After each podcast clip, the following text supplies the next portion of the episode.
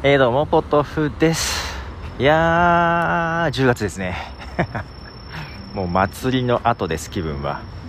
体が重い。いや、やっぱりね、この間24時間終わった後、意外といけると思ったら多分この9月30日があったから気が張ってただけだなっていう感じですね。これが終わったら一気にドーンってきた感じはしますね。まあ、けど普通に働いてますけどね。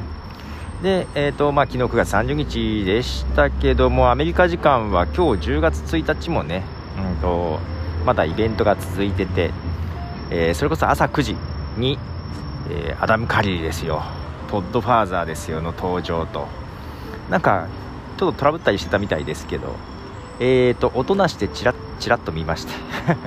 あ動いてる。アダム・カリーが動いてるみたいな感じで 見てましたが、えー、この興奮は誰にも伝わらないのかなとか思いながらですね。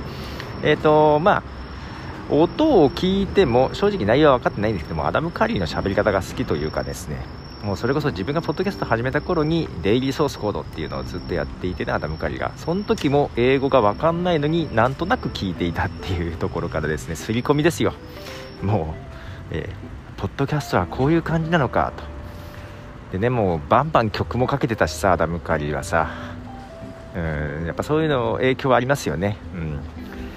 いやー何喋ったんだろう。けどなんかポッドキャスト2.0って話もあったんですけどえっとなんかヒゲフレディさんがツイッターで書かれてたのはなんかポッドフレンドとかいうアプリえーと、今まだ Android 版しか出てないけど Android、えー、iOS、Mac、Windows それぞれにアプリがあってクロスプラットフォームで聴けるみたいなアプリがみたいな話がありましたけどそれだけだったら面白くないよなとは思ってるんですよね。そのまあ Android はねあんまり選択肢がないのでいいんですがどうなんだろう。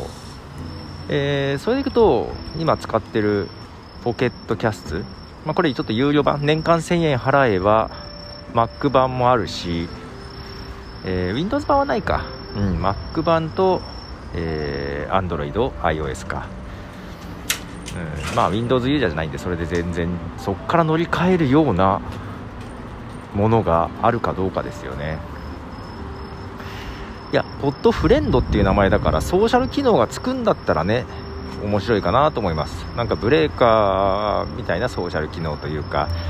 アップルポッドキャストもねなんかソーシャル機能つけるようなこと言ってたんだけど結局 iOS 新しいの出たけどついてねえじゃんっていう風に思っているんですがあれってどうなったんでしょう？そのニュースってなかったことになった。あれ？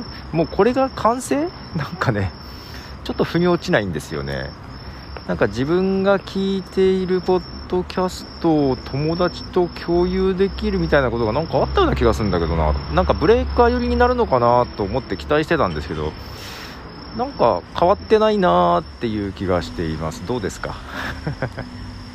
どうなんですか？アップルさんっていう感じですね。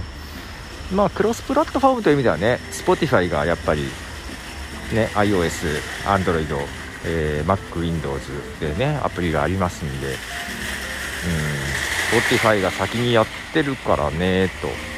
そうそうそうちょっとなんかあんまり知られてないのかな。あの Spotify って無料版だと音楽はダウンロードできなくって常にシャッフルプレイみたいになってるでしょ。けどポッドキャストは無料版でもダウンロードできて、えっと、別にシャッフルにならないんですよ。ちゃんと聞きたい順に聞けます。聞きたい順？あけどどうだったかな？プレイリストに使っ作っちゃうとあれかな？シャッフルになるのかな？うん。けどダウンロードはできるのでうん。あのいわゆるポッドキャストっぽい。ただねそこまで、まあ、やっぱりおまけですからね。おまけのつもりないかもしれないけど。もうちょっと使いやすさが上がるといいなというのとチャプター機能があるといいなっていう感じですかね、うん、まあそんなこんなで一晩経ちましたが、えー、まあまだ体重いです。で今もうちょっとね先月はポッドキャスト強化血管的な感じで、えー、ちょっと走り切りましたが徐々におとなしくなっていこうか新しいことをしようかっていうなんかそんな狭間で揺れる秋です。涼しくなってきたね。はいではポトフでした。じゃあね